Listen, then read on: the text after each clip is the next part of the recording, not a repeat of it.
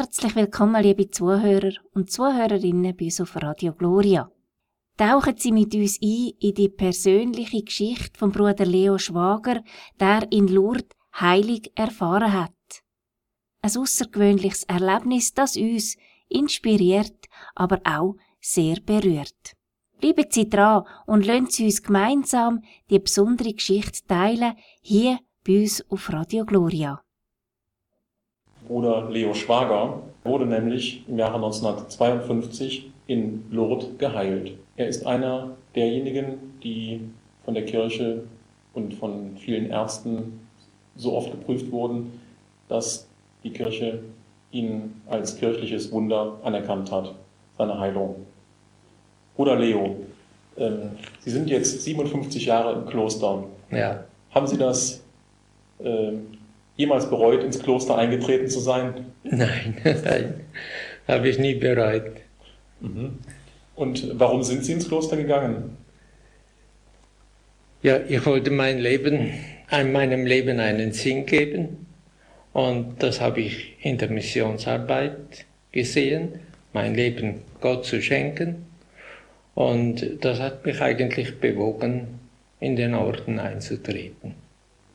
Bei den Missionsbenediktinern? Ja, und da hatte ich natürlich ein gut, äh, gute Vorbilder, denn von unserer Pfarrei waren bereits sieben bei den Benediktiner Missionaren. Aha. Aus einer kleinen Pfarrei. Mhm. In der Schweiz. Welcher ja. Ort war das oder ist das? Das ist die Pfarrei Bichelsee, Balterswil, Bichelsee. Mhm. Viele Menschen heute denken im Kloster, das muss doch schrecklich sein, da äh, hinter Klostermauern kein Urlaub, kein großes Gehalt, keine Frau. Ist das nicht schrecklich? Nein, das finde ich gar nicht. Erstens einmal, wir haben gar keine Mauern. Bei uns ist eigentlich alles offen mhm. nach außen. Wir sind ja Missionskloster und da können wir uns auch nicht so abriegeln wie ein geschlossenes Kloster. Sie sind gar nicht in die Mission gekommen? Nein, leider nicht. Ich war kurz vor dem Eintritt, habe ich noch den Militärdienst gemacht, die Rekrutenschule hatte dort einen Unfall. Ich wurde vom Ross geschlagen, direkt an den Kopf und war bewusstlos. Die Zähne waren draußen und ebenso verschiedene Verletzungen. Wurde ins Krankenhaus gefahren und nachträglich, also anschließend an diesen Unfall, hatte ich noch Diphtherie. Und es hat dann aber alles ziemlich gut geheilt. Und dann bin ich ins Kloster gegangen und habe aber meinem Obern von Anfang an gesagt, dass ich mich noch nicht so ganz gesund fühle. Aber er hat sie trotzdem aufgenommen? Er hat mich trotzdem aufgenommen, weil, ja, nach diesem Unfall und nach der Diphtherie mhm. haben wir gedacht, ja, das ist normal, dass noch nicht ganz alles in Ordnung ist. Mhm. Und ich bin dann von Anfang an bin ich in der Küche eingesetzt worden. Mhm. Ich habe zwar die Landwirtschaftslehre gemacht, diplomierter Landwirt, und habe aber dann nebenbei noch gelernt kochen in einer Ferienpension mhm. im Kanton Basel-Land. Und so bin ich dann im Kloster eben auch wieder in die Küche gewandert. In der Klosterküche. In der Klosterküche, ja. Da gibt es immer was Gutes. Ja, sicher, ja. Besonders wenn man selber kochen muss. da schaut man schon, dass man es rechts gibt. ja. Aber mit Ihrer Gesundheit, da ging es irgendwie nicht so bergauf. Wie ging es da? Nein, weiter? ich, ich habe dann mein Offiziat angefangen und wollte da, bin dann hier und da mal zum Arzt mich zum Untersuch bin ich gegangen und ja, das ist schon gut, sie sind noch jung, das verläuft alles noch normal. Und dann ist 1947 im Frühjahr sind die ersten Lähmungen aufgetreten. Ich habe Doppelsichtigkeit gehabt. Hm. Plötzlich alles doppelt gesehen. Zwei Türen, zwei Kochtöpfe auf dem Herd und so weiter. Und das war sehr unangenehm. Hab sofort den Augenarzt aufgesucht er hat Spritze gemacht und Augenbäder verordnet und nach einigen Tagen war alles wieder weg. Und dann hat sich das aber nach einem kurzer Zeit, nach ein paar Wochen, hat sich das wiederholt. Und ja, man hat noch nichts weiter festgestellt. Und dann sind Lähmungen aufgetreten beim Sprechen. Ich konnte Tage, tagelang, konnte ich nicht mehr recht sprechen. Die Mitbrüder haben mich fast nicht verstanden. Es, es war mir immer so gefühlsmäßig, wie wenn jemand mit dem Löffel auf die Zunge drücken würde. Mhm. Es war sehr unangenehm, aber auch das, nach ein paar Tagen ist es wieder verschwunden gewesen. Und, aber es hat sich so schubweise, hat sich das wiederholt. Und 1952, äh, nein, 1950, dann bin ich ja vor dem Entscheid gestanden, die Profess abzulegen. Das und, ist die, die ewige, ja, äh, das ewige Versprechen, und im dann Kloster zu bleiben. wollte ich zuerst mich untersuchen lassen und war im Kantonsspital. Mhm. Und die haben mich gründlich untersucht. Ja, das sind noch Giftstoffe im Körper von der Diphtherie her und vom Unfall, das sind noch äh, Sachen da. Ich hatte sehr viele Kopfschmerzen und so hat man das einfach abgetan.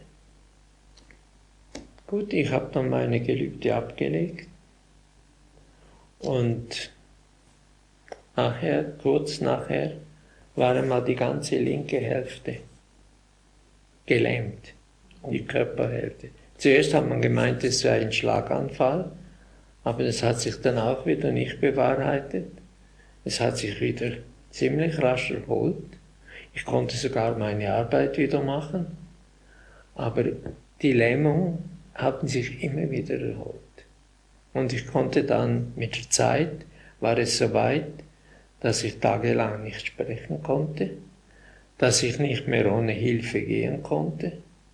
Und es hat sich einfach immer wieder, war mal zeitlang wieder ein bisschen, ein bisschen besser, aber es ist immer wieder gekommen, bis es dann eigentlich so weit war, dass ich nicht mehr arbeiten konnte, dass ich bettlägerig wurde. Das war im Jahre 1950 noch, Nein? Ja. Mhm.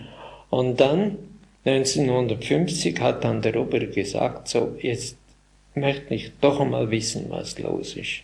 Und hat mich dann ins Theodosianum nach Zürich geschickt zum Untersuch. Mhm. Und dort hat der dortige Chefarzt, Dr. Lüthold und Dr., der Oberarzt Dr. Ott, der hat dann die Diagnose gestellt, Multiple Sklerose im fortgeschrittenen Stadium. Mhm. Und vielleicht können Sie uns erklären, was das für eine Krankheit ist, Multiple Sklerose. Ich glaube, äh, wir sind, die, die Zuschauer sind nicht alle so ähm, medizinisch gebildet, dass man automatisch weiß, was das ist. Das ist eine. Das ist eine Krankheit, eine Nervenkrankheit an und für sich. Es kommt aber vom Rückenmark aus. Mhm. Und da sterben dann die Nervenzellen ab. Und dadurch entstehen die Lähmungen. Und wie kommt es, dass dann das so schubweise kommt und dann sich dann wieder erholt? Wie, äh wie genau das medizinisch verläuft, also ja, äh, kann ich auch nicht sagen. Auf alle Fälle ist das bei allen Multiple Sklerose Kranken ist es so, dass es immer wieder schubweise schlechter geht. Mhm. Und ist die Krankheit äh, heilbar? Nein, die Krankheit ist bis heute unheilbar. Mhm. Also ist praktisch immer tödlich. Immer, ja. Aber es kann also sehr lange dauern, bis jemand stirbt. Mhm. Der Verlauf ist ganz verschieden. Es gibt solche, die in kurzer Zeit, also zum Stadium kommen, wo sie sterben. Mhm. Es gibt aber solche, die jahrelang, also zehn Jahre noch mehr, mhm. an dieser Krankheit leiden, bis sie sterben können. Ja, und man hat also dann festgestellt, Sie haben Multiple Sklerose. Ja, der Chefarzt vom Titusianum hat dann zum Oben gesagt, ob er mich zur Erhärtung seiner Diagnose in die Universitätsklinik in Zürich bringen darf. Mhm. Und dann hat der Obere gesagt, ja, ich möchte ja mal wissen, was los ist. Und so bin ich dann in die Universitätsklinik zu Professor Kreienbühl gekommen. Und dort hat man auch wieder nach ungefähr drei Wochen hat man wieder gesagt, ja, die Diagnose stimmt, Multiple Sklerose im fortgeschrittenen Stadium. Und wollen Sie Leo heimnehmen mhm. oder soll er in ein Pflegeheim kommen? Und die Mitbrüder haben dann entschieden, nein, wir wollen ihn heimnehmen. Und ich habe im Kloster wirklich gute Pflege gehabt. Mhm. Auch der Obere ist jede Nacht einmal gekommen und hat geschaut, ob er mir etwas Hilfe leisten kann. Mhm. War wirklich auf Hilfe angewiesen. Mhm. Ja, das ist doch schön, wenn man äh, so äh, diese familiäre Atmosphäre hat ja. unter Mitbrüdern. Dafür ist das Kloster auch unter anderem gedacht. Ne? Ja, ja. Mhm. Ich auch oft ist ein Mitbruder in der Freizeit mhm. ist gekommen, hat mir etwas vorgelesen oder so. Mhm. Habe also wirklich, ich bin sehr gut aufgehoben gewesen. Und dann im Frühjahr 1952 kam der Obere eines Morgens zu mir aufs Zimmer und hat gesagt, Bruder Leo, die Nacht ist mir was in den Sinn gekommen. Ich schicke sie nach Lourdes. Und? und erst da hat er mir, äh, damals hat er mir erst gesagt, dass ich Multiple Sklerose habe. Ah. Ich habe es selber nicht gewusst. Mhm. Aber ich konnte auch damals mit dem Namen gar nichts anfangen. Es war mir so fremd wie. Mhm. Ja. Und äh, da haben Sie sich bestimmt gefreut. Ich habe mich sehr gefreut, aber es war auch ein Tag, ich konnte überhaupt kein Laut sprechen. Mhm. Konnte meine Freude gar nicht äh, kundtun. Sie sind bestimmt schon äh, seit Kindheit an ein Marienverehrer, oder? Ja, Sie kannten. Ich, ich habe den Taufnamen Bernhard. Aha. Und der heilige Bernhard war ja ein großer Marienverehrer. Und äh, meine Mutter, sie ist sehr früh gestorben, als ich zehn Jahre alt war. Mhm. Sie hat mich noch auf die Erstkommunion vorbereitet und hat immer mich auf die Mutter Gottes hingewiesen. Also Lourdes war für Sie ein Begriff, schon vor Kindern? Ja, es ist zwar von unserer Familie, war nie jemand in Lourdes. Mhm. Wie war der Erste? Aber ich war der Erste, ja. Und ich kann mich aber erinnern, dass im Schlafzimmer von uns Buben ein Bild von Lourdes gehangen ist. Ah ja. Mhm. Woher das gekommen ist, weiß ich nicht. Mhm. Aber das, als Bub habe ich mir das immer so eingeprägt, dieses Bild. Und dann äh, ging es irgendwann auf die Reise. Ja, die Anmeldefrist war eigentlich schon abgelaufen. Mhm. Aber der obere, der Pater Notker, Mannheit, der hat den Pilgerführer gut gekannt. Die waren zusammen im Studium und er hat ihm sofort telefoniert und hat er gesagt, ja, ja, ja, ja, den armen Kerl, den nehmen wir noch mit. und so ist dann die Sache gelaufen. Und am 28. April 1952 wurde ich dann in den Pilgerzug eingeladen von der deutschsprachigen Schweiz. Wie war Ihr Gesundheitszustand in dem Moment? War also vollständig gelähmt und konnte tagelang überhaupt kein Wort sprechen. Innere Organe waren angegriffen. Ich konnte fast nichts mehr essen.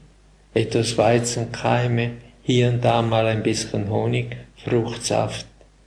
Das war, oder einmal ein rohes Ei. Das war mhm. praktisch alles, was ich noch essen konnte. Ich war abgemackert, Haut und Knochen. Und wie, wie viele äh, Monate oder wie viele Wochen äh, hätten Ihnen die Ärzte noch gegeben? Also zum Oberen hat man gesagt, er wird den Sommer kaum überleben. Mhm. Und die Fahrt nach Lourdes war natürlich eine rechte Strapaze. Da hatten wir noch nicht diese modernen Krankenwagen, wie wir sie heute haben, mhm. sondern da waren noch Holzbänke mhm. und da war so eine dünne Seegrasmatratze drauf und da sind die Kranken eingebettet worden. Mhm. Und die Fahrt hat noch fast 24 Stunden gedauert. Eine Strapaze für den Gesunden, so lange Bahnfahrt, geschweige denn für einen Kranken. Mhm. Und dann kamen Sie also praktisch halb tot in Lothar an? Ja, am 29. April gegen Mittag mhm. sind wir dann in Lourdes angekommen. Und wir Kranken, die wurden dann in das Acker in Notre Dame de Lourdes, also in die Krankenherberge, wurden wir untergebracht. Da waren noch riesig große Säle mit 50 Betten. Ein Bett, ein Stuhl im Bett. Mhm. Und, äh, und da bin ich gerade ins erste Bett bin ich einquartiert worden. Mhm. Was haben Sie dann in Lot erlebt? Wie ging es da so vor sich? Ja, also am 30. April hatten wir dann zum ersten Mal Gottesdienst an der Grotte am Vormittag, Heilige Messe, Predigt. Und nach der Messe hat man mich ins Bad geführt, mhm. wo die Kranken gebadet werden in dem Wasser, das aus der Quelle fließt, die Bernadette aufgegraben hat. Mhm. Und das Bad ist vorbeigegangen, ich habe meine Krankheit mit hinausgenommen. Nachmittags hatten wir dann noch einmal Gottesdienst an der Grotte, Rosenkranz und Predigt. Mhm. Und wie die Kranken an die Grotte gefahren wurden, wurde jeder gefragt, ob er am Vormittag gebadet hat oder nicht. Ich konnte keine Antwort geben und so hat man mich einfach wieder zu den Kranken hingestellt, die noch nicht gebadet hatten. Und so kam ich dann ein zweites Mal ins Bad kurz vor 4 Uhr. Mhm. Aber auch da, das Bad ging vorbei, ich habe meine Krankheit ausgenommen und hatte sehr starke Schmerzen. Man muss vielleicht dazu sagen, die Bäder dort in dem Wasser eiskalt. eiskalt und ja. die werden normalerweise durchgeführt in der Hoffnung, dass da eine Heilung stattfindet. Ja. Und wenn in Lourdes jemand geheilt wird, dann sehr häufig, gerade beim Baden. Ja, viel. Mhm.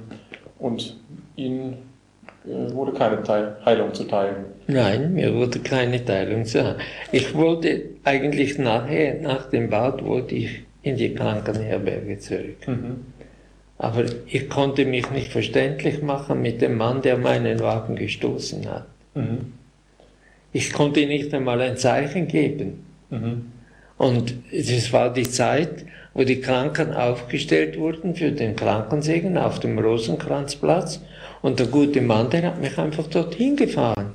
Der gehört jetzt auch dorthin.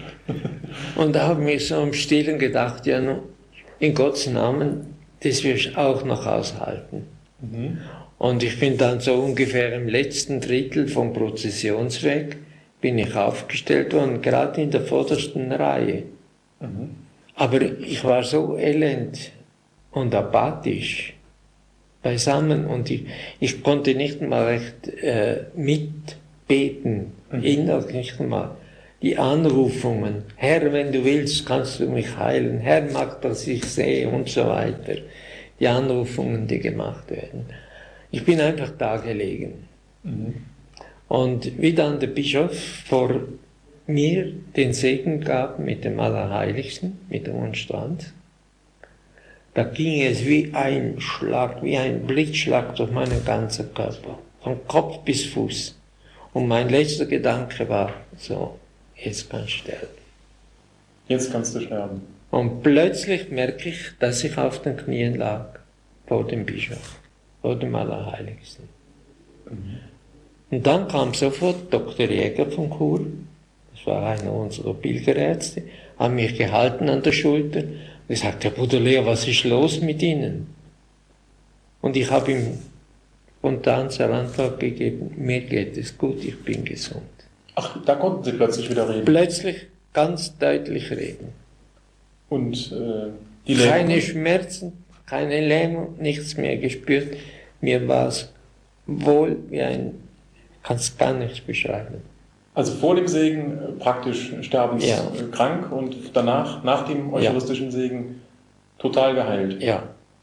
Ohne irgendwelche äh, ja. Überbleibsel. Ja, ohne irgendwelche Überbleibsel. Hm.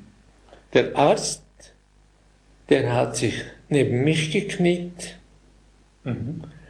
Die Krankenwärter haben die Leute, die zuspringen wollten, Die haben gesehen, dass da etwas passiert ist, haben die Krankenwärter wieder zurückgewiesen und der Bischof hat den Segen fertig gegeben bei den Kranken und wie er dann in die Rosenkranzkirche zurückgegangen ist mit dem Allerheiligsten, bin ich dann aufgestanden, ohne mich irgendwo zu stützen, aufgestanden und mit dem Arzt in die Krankenherberge ins Ackgäu zurückgelaufen. Mhm. Und seitdem sind Sie nie mehr krank gewesen, also jedenfalls nicht mit Multiple Sklerose. Nicht mit Multiple Sklerose. Andere Krankheit habe ich auch gehabt. Ja, habe ein ganz normales Leben. ja, ein Schnupfen äh, hat ja. ja. jeder mal. Ja. Und äh, ja, also dazu möchte ich natürlich noch mehr wissen. Das können Sie sich ja vorstellen. Äh, dafür gibt es bestimmt auch Zeugen für diese äh, schlagartige Heilung. Ja. Es war ja mitten auf dem Platz. Es war ja. mitten auf dem Platz, ja.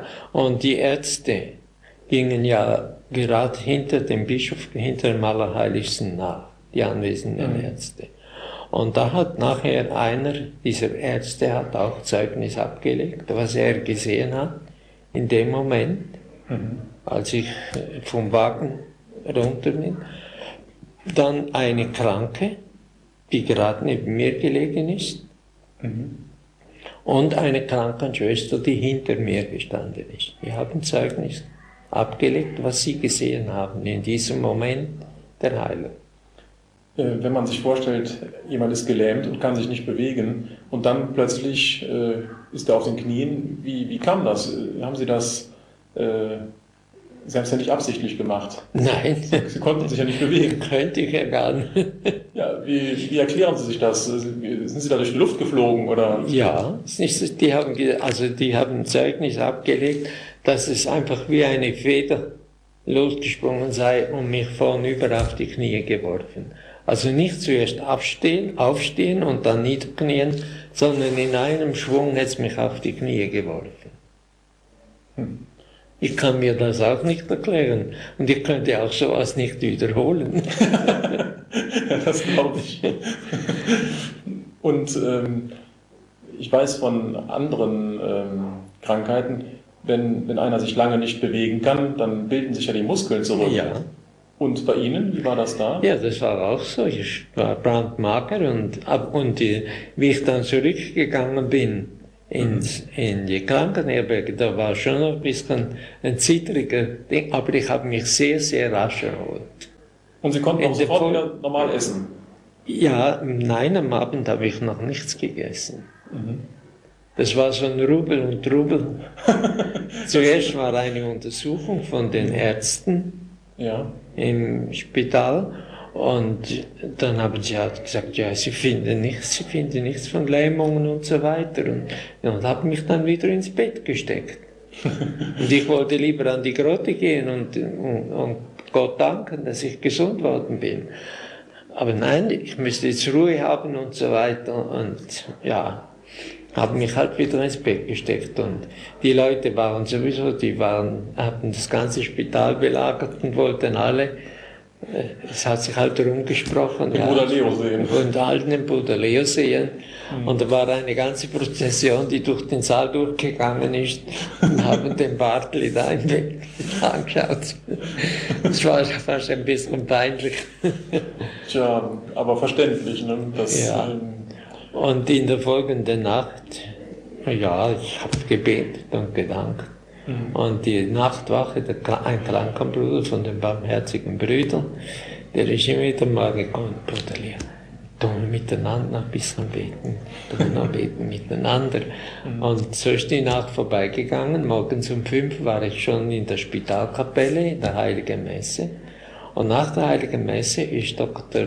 Grüninger von Luzern, mhm. auch einer unserer Pilgerärzte, ist gekommen und hat gesagt, so Bruder Lea, wie geht's? Haben Sie gut geschlafen? Ich sage, nein, ich habe nicht geschlafen. Ich habe gedankt und gebetet, aber jetzt habe ich Hunger. Jetzt möchte ich essen. Dann hat er mir gesagt, ja, da müssen Sie aufpassen. Mhm. Jetzt haben Sie so lange nicht mehr richtig essen können mhm. und jetzt müssen Sie ganz langsam anfangen mit wenig und mhm. immer wieder ein wenig. Und da habe ich gesagt, nein, jetzt, jetzt habe ich Hunger, jetzt wird gegessen. Die Mutter Gottes hat nichts Halbes gemacht. oh, das ist richtig. Und haben Sie es verkraftet? Ich bin in unsere Schweizer Diätküche gegangen, mhm. habe dort gegessen, was ich erwischt habe. Wurst, Brot, Käse, Milchkaffee. Was ich erwischt habe, ich gegessen und es hat mir gar nichts gemacht. Einen riesen Appetit gehabt. Das glaube ich. Ja. Nach zwei Jahren Fasten. Ja. und dann, mhm. um 8 Uhr, mhm. musste ich vors Ärztebüro. Mhm.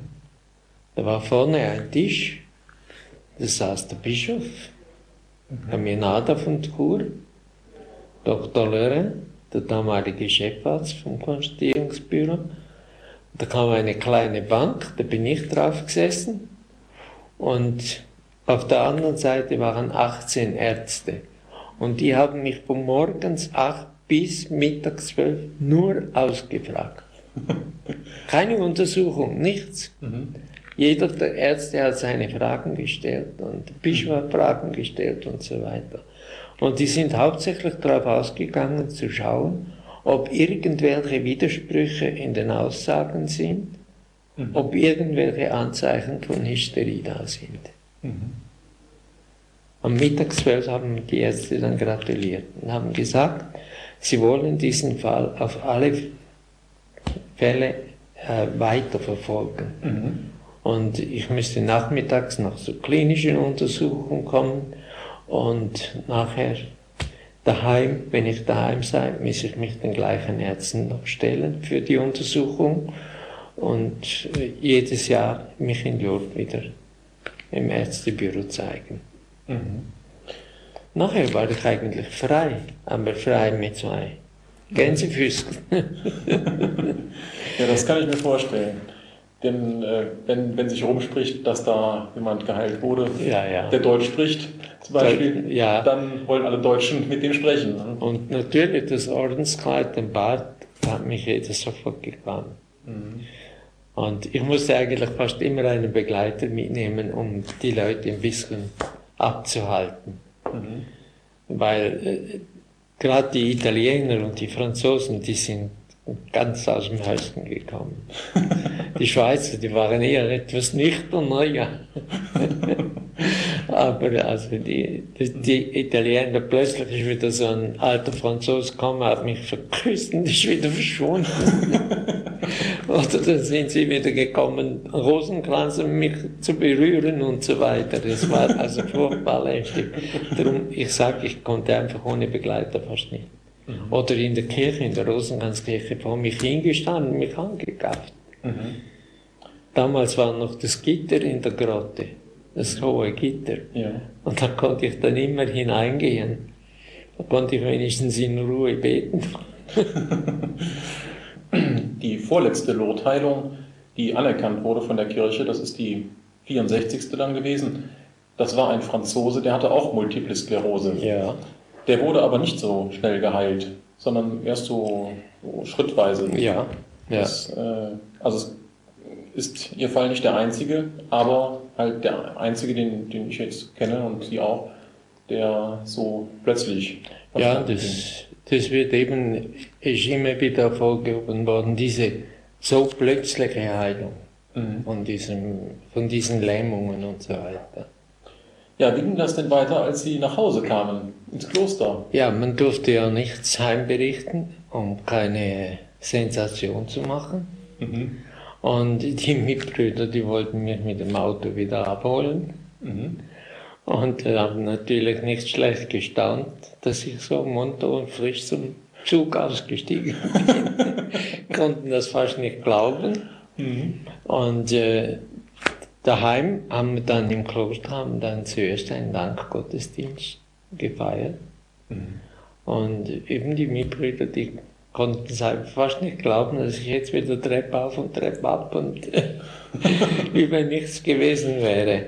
Mhm. Und äh, natürlich sind dann auch sofort die Reporter und so weiter aufgekreuzt. Es ist, hat sich dann bald herumgesprochen. Mhm. Und da haben wir als unseren Schirmherrn angerufen, den Bischof. Mhm. Und er hat gesagt, wir können nur solche vorlassen, die eine, Be eine Bewilligung von ihm hätten. Mhm. Und die hat er einfach nicht gegeben, so dass ich Ruhe hatte. Und ich bin ja dann auch nachher von Fribourg weggekommen, nach Hutznach. Mhm. Zwei Wochen später, also ich bin dann zuerst nach Zürich zum Untersuch und von dort eben dann nach Hutznach. Und in Hutznach hatte ich dann schon eher meine Ruhe, weil sie mich ja weiter nicht kannten hier. Mhm. Ihre Ärzte, die Sie ähm, in Ihrer Krankheit noch untersucht hatten, die haben keinen Rückzieher gemacht und haben, Nein, die haben, äh, die sind zu ihrer Diagnose gestanden. mhm. Und darum ist es dann auch weiter verfolgt worden. Ich musste mich jedes Jahr in Lourdes dann wieder zeigen. Und äh, ja, und 1958 hat dann das Ärztebüro in Lourdes die Akten dem Internationalen Ärztebüro von Paris übergeben. Mit welchem äh, Bescheid oder mit welcher äh, Ja, eben zur weiteren Verfolgung. Sie, sie waren überzeugt, dass das ein Wunder, also eine Heilung ist, die medizinisch nicht äh, erklärbar ist. Und darum haben sie es dieser Organisation noch übergeben. Und die haben dann 1959 haben sie dann ein Bild herausgegeben. Da stand drin, dass sie diese plötzliche Heilung von Multiple Sklerose medizinisch nicht erklären können. Also zwei Ärztekommissionen haben dann Ja. äh, streng untersucht. Wie setzt sich diese Ärztekommission in Paris zusammen? Sind das nur katholische Ärzte oder Nein, das ist international, da sind auch nicht Katholiken dabei. und äh, auch Ungläubige? Ja, Also Ja. Und doch haben sie so entschieden, dass Wie, wie kommen, ich frage jetzt mal ganz äh, dumm, äh, wie kommt ein nicht äh, gläubiger Mensch mit sowas klar, dass, dass er sieht, da ist was, was die medizinischen Möglichkeiten bei weitem übersteigt? Müsste der sich nicht eigentlich bekehren? habe ich mich auch schon gefragt, aber wahrscheinlich ist es einfach so, sie sagen, ja, wissenschaftlich können wir jetzt das nicht, aber äh, es würde vielleicht doch einen Weg geben, ich weiß es nicht. Vielleicht später oder so. Vielleicht später oder so. Das Ja. ist eben schwer zu sagen. Denn zum Glauben zwingen kann man ja niemanden. Die Auferstehung Jesu wurde ja auch geleugnet. Das, das stimmt allerdings, ja. Ja, Sie waren also praktisch seit 1952, das ist ja Ihre Heilung, ja. das ist ja Ihre Heilung, jetzt gerade vor 50 Jahren. Da haben Sie dieses Jahr Jubiläum sozusagen. Ja. Also vorher waren die international, wie das internationale Ärztebüro die, das Bild herausgegeben hat, sind die Akten noch zum Bischof von Fribourg gegangen, Mhm. Bischof Charrière. Ja. Und der hat auch wieder eine Kommission eingesetzt von Theologen und Ärzten. Und da ist die ganze Fragerei und Untersuchung noch einmal, musste ich mir noch einmal stellen.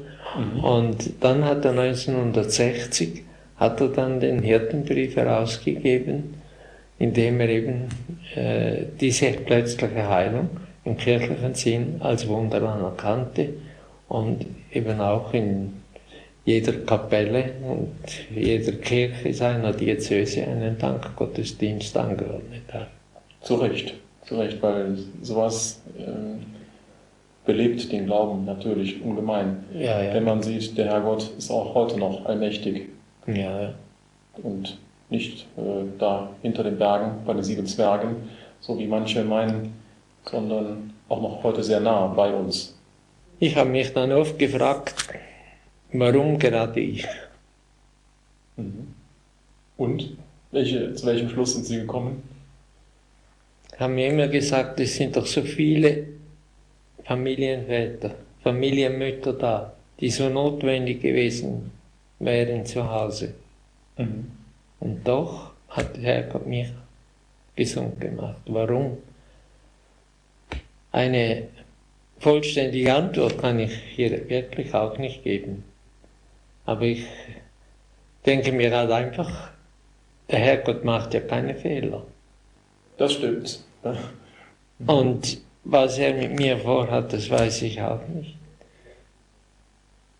Bernadette war krank, sie war ja tuberkulös. Mhm. Sie hat ihre Erscheinungen gehabt, sie hat die Mutter Gottes gesehen in der Grotte, ist aber nicht geheilt worden. Warum? Ja, da können wir auch keine Antwort geben. Ich mache dich nicht auf dieser Welt glücklich, sondern in der anderen. Mhm. Ja, da sieht man halt auch, worauf es ankommt eigentlich. Ja. Ähm, die Heilung ist ja an sich gar nicht das Wichtigste, aber was eigentlich ja. das Zeichen was auf Gott hinweist und auf seine Allmacht, auf seine Liebe, seine Güte und so weiter. Das ist das, was eigentlich äh, so ergreift. Jedenfalls mich. Ja, ich kann mich noch erinnern, mein Heimatpaar, mhm. Der hat zu mir gesagt, ja, das ist schön, dass du geheilt worden bist in Lourdes. Aber weißt, ein Freibillett in den Himmel hast du noch keins. ja, da hat er recht. Da hat er recht, ja. So wie jeder andere muss ich mhm. mir den Himmel erwerben. Das, das stimmt. Das äh, bleibt Ihnen wohl auch nicht erspart. Nein. Ähm, wenn Sie damals nicht geheilt worden wären, dann wären Sie ja wahrscheinlich schon im Jahre 1952 ja also jetzt vor 50 Jahren ja. wahrscheinlich schon gestorben. Ja, die haben ja zum Morgen gesagt, der, der wird den Sommer kaum überleben. Sind Sie vielleicht ab und zu schon mal ein wenig traurig gewesen, dass Sie nicht schon im Himmel sind? Mm, ja, traurig. ich denke mir halt einfach, ja, jetzt früher oder später wird es soweit sein. vielleicht zum Schluss noch eine wichtige Frage. Welche Konsequenz haben Sie für Ihr Leben aus Ihrer Heilung gezogen? Dass ich mich eigentlich noch mehr Gott übergeben habe. Und die Marienverehrung hat natürlich, ist gestärkt worden durch diese Fürbitte und auch die Überzeugung, dass Jesus gegenwärtig ist in der Eucharistie. Denn das ist mir einfach geblieben, wie wenn Gott mich mit seiner Hand berührt hätte, in dem Moment, als ich den Segen empfangen habe. Und ich gespürt hatte ich. Mhm. Es ist oft schwer zu erklären, was eben in der Seele vorgeht. Das ist mhm. schwer zu erklären, aber ich drücke es jetzt mal so aus. Vielleicht kann ich selber ein kleines Zeugnis geben. Das ist zwar jetzt nicht so bewegend wie Ihres. Ich habe vorgestern einen, einen Brief, einen Dankbrief bekommen von einer alten Dame. Die hat den eucharistischen Krankensegen bekommen und war auch, hat sich riesig bedankt. Ich habe gar nichts Besonderes gemerkt bei, bei, beim Segen.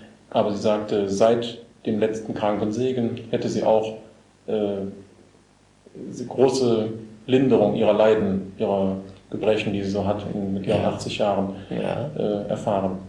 Und das hat mich auch nachdenklich gemacht, weil oft greift oft Gott halt so unscheinbar ein, nicht so auffallend wie bei Ihnen. Ja. Und, äh, aber eben doch. Und ähm, vielleicht eine etwas persönliche Frage welchen Einfluss hatte das auf Ihre Mitbrüder und so hier im Kloster und so weiter? Sind Sie jetzt ein Sonderling, der, der Presseliebling oder wie, äh, wie gehen die damit um? Nein, eigentlich nicht. Mhm. Wir haben äh, immer darauf geachtet, dass man nicht zu viel Aufsehens macht. Mhm. Und äh, ich habe auch immer mich bemüht, ein ganz normales Leben zu führen, wie jeder andere. Mhm. Natürlich bin ich oft wieder gefragt worden, musste wieder erzählen und so weiter. Und, aber äh, das hat meine Mitbrüder weiter nicht gestört. Mhm. Oder sie hat mich auch nicht als etwas Besonderes äh, angeschaut oder, mhm. oder behandelt, sondern ganz normal mhm. weitergelebt. Ist auch sinnvoll, glaube ich. Ja, sicher. Es ist ja kein Verdienst. Eben, eben. Das, ist, das ist ein Geschenk Gottes, das ich empfangen habe, aber, aber ein Verdienst von mir aus ist es ja nicht. Ich habe zuerst gemeint nach der Heilung, dass ich dann in die Mission komme. Mhm. Und? Aber äh, der Nachwuchs hat ja gefehlt. Mhm. Und man hat mich dann gebraucht zu Hause. Mhm. Und ja, ich bin ja dann eigentlich von der Küche in Fribourg bin ich nachher in die Buchhaltung gekommen, hier in Nutznach. Mhm. Und habe dann hier in Nutznach 1953, äh, 63, als die beiden Konvente zusammengelegt wurden, habe ich die Küche wieder übernommen hier und nebenbei noch im Büro gearbeitet. Mhm.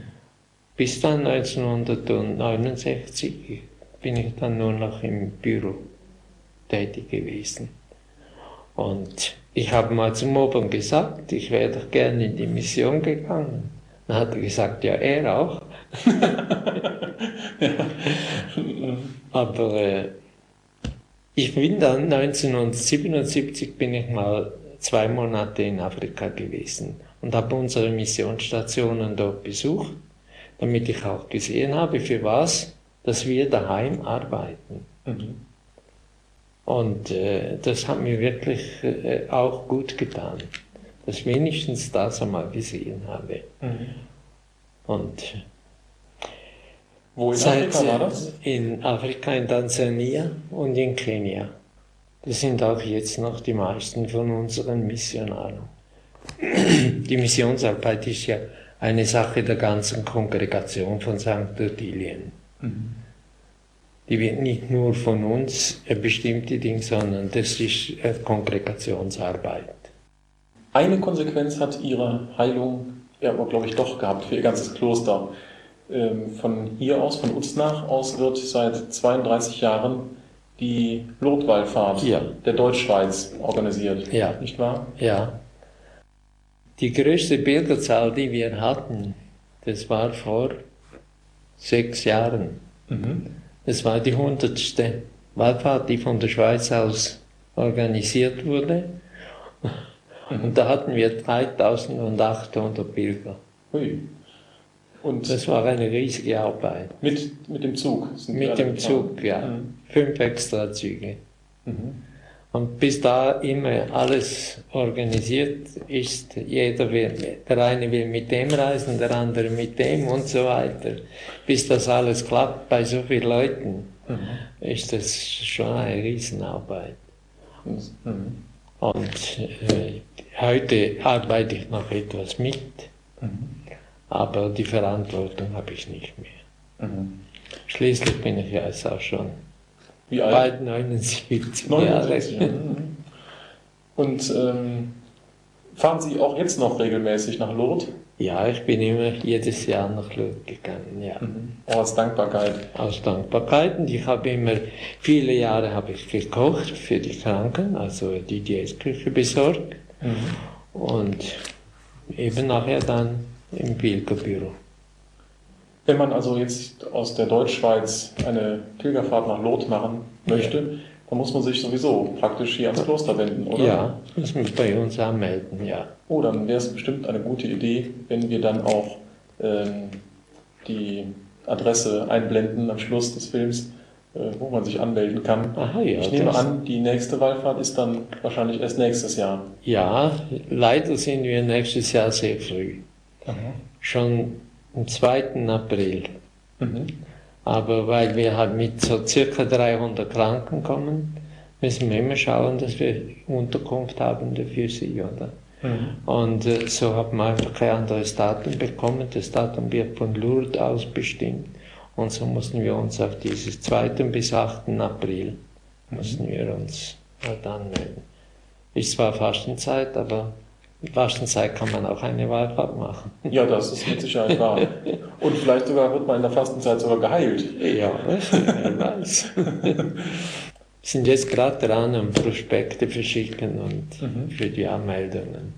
Ab, ab wann kann man sich anmelden? Schon jetzt. Schon jetzt, ja. Ah, ja. ja. Gut, also das. Und angeschlossen ist dann auch eine Jugendwallfahrt.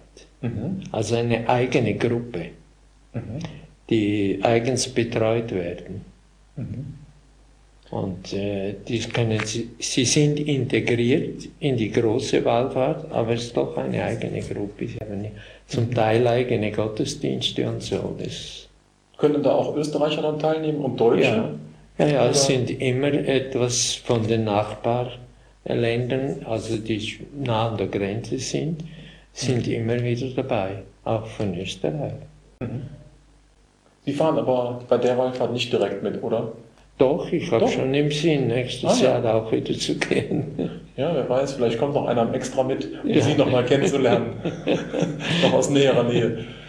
Ähm, Bruder Leo, in Lourdes werden ja bekanntlich nicht alle geheilt. Das, äh, sonst wäre das ja ein Ort, der sich vor Kranken nicht mehr retten könnte. Ja, ja. Sonst äh, wäre das ja gar keine Glaubenssache mehr. Nein. Ähm, aber es gibt andere Arten von Heilungen, die auch sehr schön sind und, Ja. äh, und beeindruckend sind. Ja, ich habe in diesen 50 Jahren habe ich schon manches erlebt in dieser Beziehung. Zum Äh, Beispiel. Ja, da war ein, ein junger Bursche von Standstaat, also ist bekannt in Nidwalden, äh, ein Skifahrer, er viel auf Rennen gegangen, Skirennen, und er hat bei einer ganz gewöhnlichen Übung hat er den Rücken gebrochen, als er umfiel und war querschnittsgelähmt und war im Kantonsspital in Luzern und die Schwestern haben gesagt, es sei fast nicht zum Aushalten um diesen Patienten herum.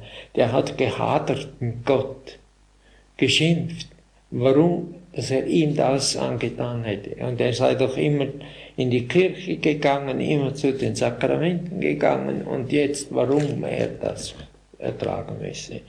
Und wir haben dann versucht, ihn mal einzuladen, nach Lourdes zu kommen. Nein, ich komme nicht. Und das Ganze ist wieder losgebrochen, der ganze Hader gegen Gott. Und eines Tages hat er dann doch gesagt, doch, ich komme. Aber nur damit ihr einmal zufrieden und ruhig seid. Und nach der Wallfahrt war er ein ganz anderer Mensch. Ruhig, zufrieden, fröhlich. Die Eltern haben ihn dann nach Hause genommen, nach Standstadt, und er hat immer Kinder um sich herum gehabt, hat mit diesen gespatzt, er war ja immer im Bett, war bettlägerig und immer mit ihnen äh, Spaß gemacht und so weiter. Also so ein fröhlicher Mensch. Und ich habe ihn dann einmal noch besucht, wieder zu Hause, und dann habe ich so auf seine äh, Pokale und Medaillen geschaut und dann hat er zu mir gesagt, ja weißt, den schönsten Preis habe ich doch jetzt. Nämlich? Und da habe ich gesagt, ja, wie meinst du das? Er sagte, so wie ich gesagt habe, den schönsten Preis habe ich jetzt, jetzt kann ich mich gut vorbereiten auf Sterben. Wie ich sonst gestorben wäre, das weiß ich nicht. Und mit 28 Jahren ist er gestorben. Die Nieren haben versagt, war er gestorben. Aber ein so fröhlicher Mensch geworden. In Lourdes, ist auch ein Wunder. Oder ein anderes zum Beispiel, ich, einen Regierungsbeamten, der ist 40 Jahre nicht mehr zu den Sakramenten gegangen. Nicht gebeichtet? Nicht, zur gebeichtet, nicht religiös, ganz abgestanden. Und ich habe immer, wieso kommt so ein Mensch nach Lourdes? Aber wahrscheinlich hat doch die Gnade Gottes schon vorgewirkt. Vielleicht, dass er als Tourist nach Lourdes gekommen ist und so. Aber in Lourdes, da hat er mir selber erzählt, hat er nach 40 Jahren den Weg wieder gefunden in den Beichtstuhl zu den Sakramenten. Das sind sicher gr- größere Wunder, als wenn ein Kranker von einer Minute auf die andere gesund wird. In meinen Augen sind das ganz große Wunder. Ja zu sagen, dass man gesund wird, das geht leicht. Das stimmt. Aber ja zu sagen zur Krankheit, das braucht außerordentliche Gnaden. Das stimmt. Weil die Menschen heute nicht mehr den Sinn des Leidens sehen und äh, irgendwie dieses Hadern mit Gott ähm, ja, irgendwie nicht mehr erkennen, dass das Leiden keine Erfindung vom Herrgott ist, sondern von jemand anderem. Ja, Und nur eine Folge ist von unseren Sünden. ja, Und da das zu erkennen und auch zu glauben, fällt halt manchen schwer. ja, ja. Es ist auch interessant, wenn man so die Kranken fragt, wenn man nach Lourdes fährt, warum gehst du nach Lourdes, warum? Mhm. Zu 90 Prozent bekommt man die Antwort, um Kraft zu holen. Nicht um gesund zu werden, sondern um wieder Kraft zu haben, die Krankheit zu tragen. Mhm. Das ist die Einstellung der größten Teil der Kranken, die nicht gehen. Ich nehme an, ähm, ein, ein, eine Erklärung für Ihre Heilung ist bestimmt, dass einige Ihrer Mitbrüder vielleicht auch dafür gebetet haben, dass ja. sie geheilt werden. Ja. Und vielleicht haben Sie auch äh, irgendwelche unerkannten Heiligen, Heilige als Mitbrüder gehabt, die da einen größeren Einfluss gehabt haben als vielleicht andere Normalsterbliche. Ja, es ist eine, zu Hause im Kloster ist eine Novene gemacht worden zur unbefleckten Empfängnis. Ah. Und das war zufällig der neunte Tag der Heilung. Zufällig? Das glaube ich, das war kein Zufall. Das Nein, war kein Zufall. Es, es, war der neunte Tag, ja. Mhm. ja. Das ist ja häufig so bei Novenen. Ja. Das können wir auch den Zuschauern empfehlen. Wenn sie also mal wirklich ein dringendes Anliegen haben, dann beten auch sie eine Novene zur ja. Mutter Gottes. Ja. Und äh, die Wahrscheinlichkeit, dass sie erhört werden, steigt erheblich. Also ein, eine Kranke, die auch Zeugnis gegeben hat von, von meiner Heilung, mhm. die lebt heute noch. Mhm. Und die hat gesagt, sie hätte damals, sie hat Kinderlähmung gehabt mhm. und ist also sehr invalid, aber sie hat gesagt, damals hätte sie die Kraft bekommen, gesagt, ich kann die Krankheit tragen, solange der Herr Gott will. Und sie lebt heute noch, sie ist in Rorschach. Mhm. Und so viele Jahre, 50 Jahre lang. Mit Kinderlähmung, ja. Ja. Mhm. Das ist auch das ist für mich auch ein Wunder. Ja, dann vielen Dank für das Gespräch. Ja, bitte.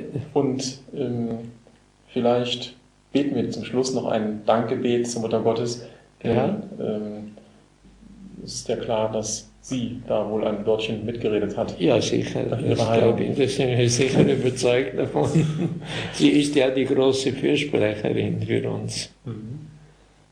Gegrüßet seist du, Maria, voll der Gnade. Der Herr ist mit dir. Du bist gebenedeit unter den Frauen, und gebenedeit ist die Frucht deines Leibes, Jesus.